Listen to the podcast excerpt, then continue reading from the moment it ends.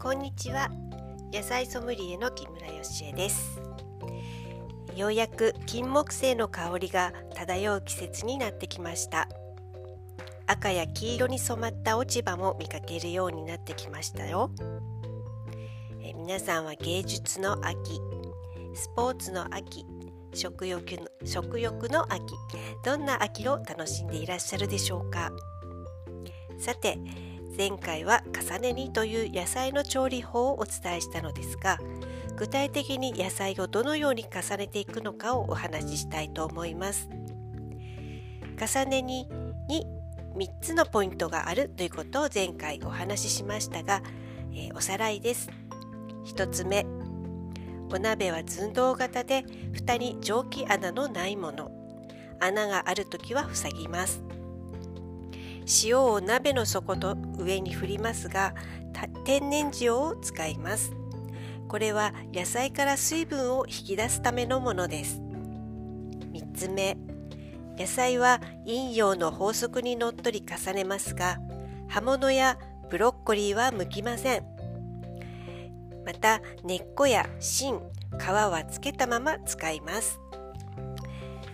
では、えー、基本なんですが鍋の下から順に重ね塩きのこ玉ねぎ人参重ね塩です。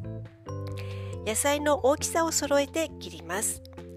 千切りやサイコロ状がいいですよ、えー、千切りは玉ねぎの場合回し切りといって繊維に沿って放射状に切ると良いとされています。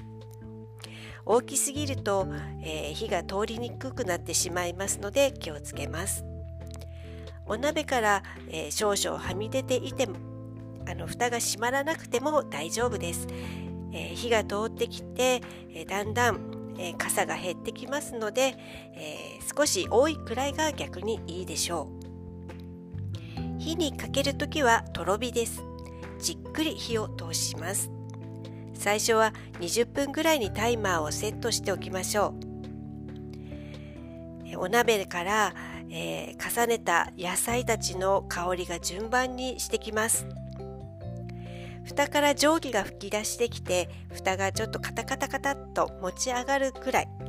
そして人参の一番上の野菜に置いた人参が、えー、いい甘い香りが漂ってきたら、えー、火を止めて天地返しをします。これで出来上がりです、え、この基本形の野菜の間に、え、例えばきのこと玉ねぎの間にトマトやキャベツレンコンなど加えても OK です。きのこの下にこんにゃくを使うというのもありなんですよ。きのこは数種類使うのもいいです、えー、蓋は開けずにえー、火を火にかけておいてくださいね、えー、とにかく太陽に向かって成長する野菜を鍋の下に土の中に向かって成長する野菜を上の層にどんな風に野菜が育つのかを思い描いてみてください。